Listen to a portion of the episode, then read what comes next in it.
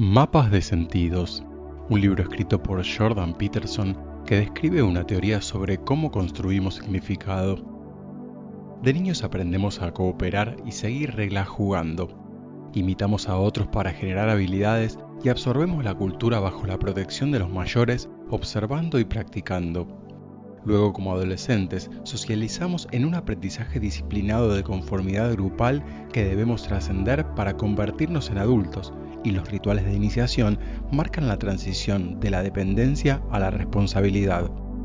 Esta etapa nos moldea para ser útiles a la sociedad, sacrificando el potencial de la niñez por la autonomía. Muchos ritos de pasaje buscan atravesar el miedo, desear lo sólido y encontrar la orilla segura en el grupo.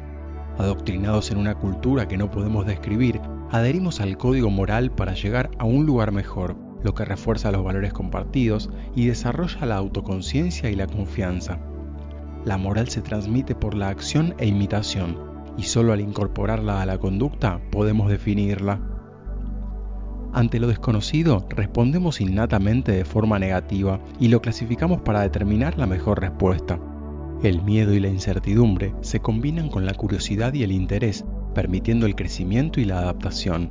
Así, se interpreta y convierte la experiencia en una nueva historia, transformando lo misterioso en predecible, y se une a otras para formar el mapa de sentidos, que incluye los patrones exitosos en relatos que conforman la cultura.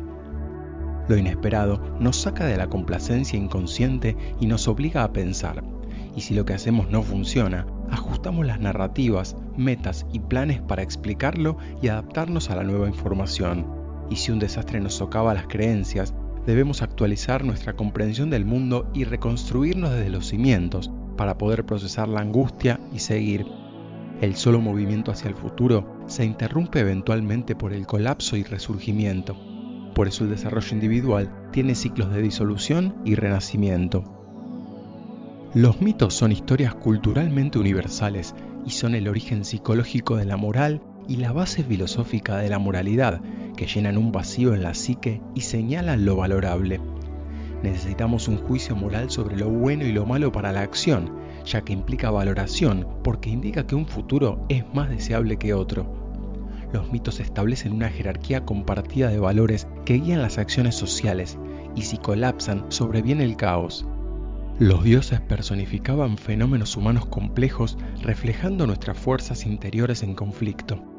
Los mitos no fueron ciencia primitiva, pues no intentan describir el mundo objetivamente, sino trazar un mapa subjetivo de valores útiles para la acción. La ciencia reemplazó funciones de la religión, pero la gente aún necesita respuestas para su alma.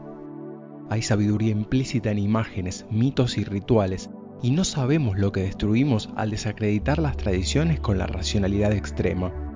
Los principios morales tardaron eras en generarse y existen por razones válidas pero invisibles.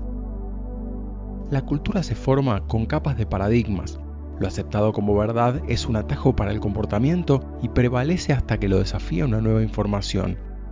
Las anomalías pueden destruir culturas antes de que puedan adaptarse y provienen de la naturaleza o del hombre, como es el caso de la crítica racional, el contacto con otras culturas y las ideas creativas, que aunque simplistas o defectuosas, pueden ser atractivas y dejar el terreno fértil para lo nuevo.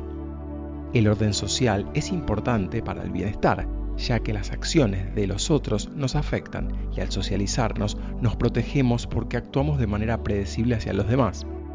Las ideologías son sistemas de creencias que ofrecen reglas para distinguir el bien del mal, y si los objetivos compiten con los impulsos, podemos equilibrarlos con el pensamiento de orden superior y nuevas narrativas para superar las contradicciones en el significado y la motivación.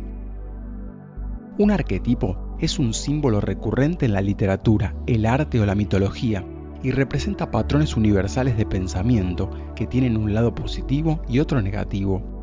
La Gran Madre representa lo desconocido, impredecible, inexplorado y caótico, y trae tanto promesa como peligro, creación y destrucción. En ella las cosas nacen y mueren. Es la realidad que aún no hemos encontrado. El Gran Padre representa lo conocido, predecible, estable, ordenado y seguro, como las reglas, la cultura, las normas, las tradiciones y los mitos.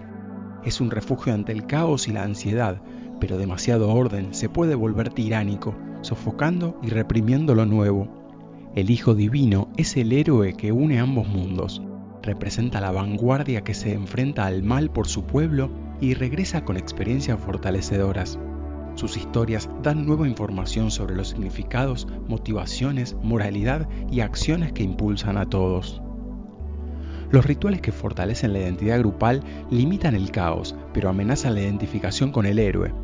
Seguir los pasos de otros parece seguro y evita pensar, pero un buen sendero es inútil si el terreno cambió.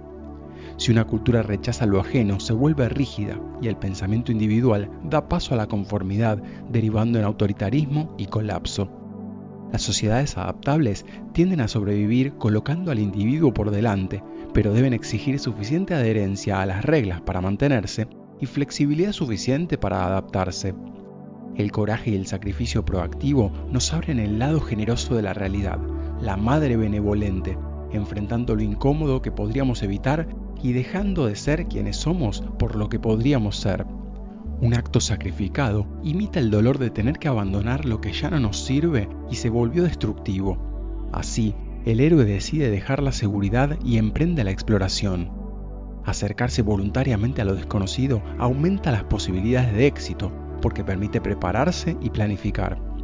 El individuo realizado convierte el miedo y la duda en nuevos conocimientos y recupera la estabilidad y el significado, transformando el caos en orden y su éxito modifica la cultura que guía los pensamientos. Cuando la sociedad se siente amenazada, el héroe avanza con espíritu de descubrimiento y el antihéroe retrocede ante el cambio y se vuelve más intolerante. Todos llevamos a ambos dentro. El héroe elige el significado por encima de su tranquilidad, haciendo su vida soportable, aunque a veces trágica. Desde esa conciencia transforma lo desconocido de la Gran Madre en lo conocido del Gran Padre, recreándolo en una nueva forma y demostrando que eso ocurre cíclicamente una y otra vez. Lo conocido es seguro, pero no trae nuevos aprendizajes, y lo desconocido es peligroso, pero también prometedor. El héroe no sigue las normas, siente curiosidad, se revela, detecta anomalías emergentes y señala qué hacer ante lo extraño. Visita el futuro como un viaje al inframundo y regresa con información para el resurgimiento o la supervivencia de su sociedad. Pero al tocar lo peligroso queda contaminado y la gente común lo trata con sospecha y hostilidad. Por eso, aunque es un potencial salvador, suele llevar una vida difícil. Acepta lo incómodo incluso si su personalidad debe morir y renacer, y personifica la humildad que permite admitir el error o la ignorancia para ajustar el enfoque y crear nuevos hábitos. Así, expresa que todavía no es lo que podría ser y tiene la habilidad de generar nuevas habilidades, la meta habilidad. Peor que no comprender el mal es negarlo, la maldad surge de vivir en un presente insoportable, del odio a uno mismo y de la necesidad de hacer sufrir a otros por eso. Lleva al rechazo orgulloso de lo extraño y al fracaso para entender, trascender y transformar el mundo. No conocemos nuestra capacidad para la bondad hasta no entender nuestra capacidad para la maldad. Y eso requiere encontrarla adentro, pues la fuente no está solo en algunos, es un lado oscuro que todos compartimos. Quien no estuvo expuesto a las circunstancias de poder hacer daño no puede asegurar que no es capaz de hacerlo. La realidad es más compleja que los modelos. Por eso fallan nuestros planes de carrera, relaciones o salud, por mala suerte o desconocimiento, y debemos mejorar las estrategias.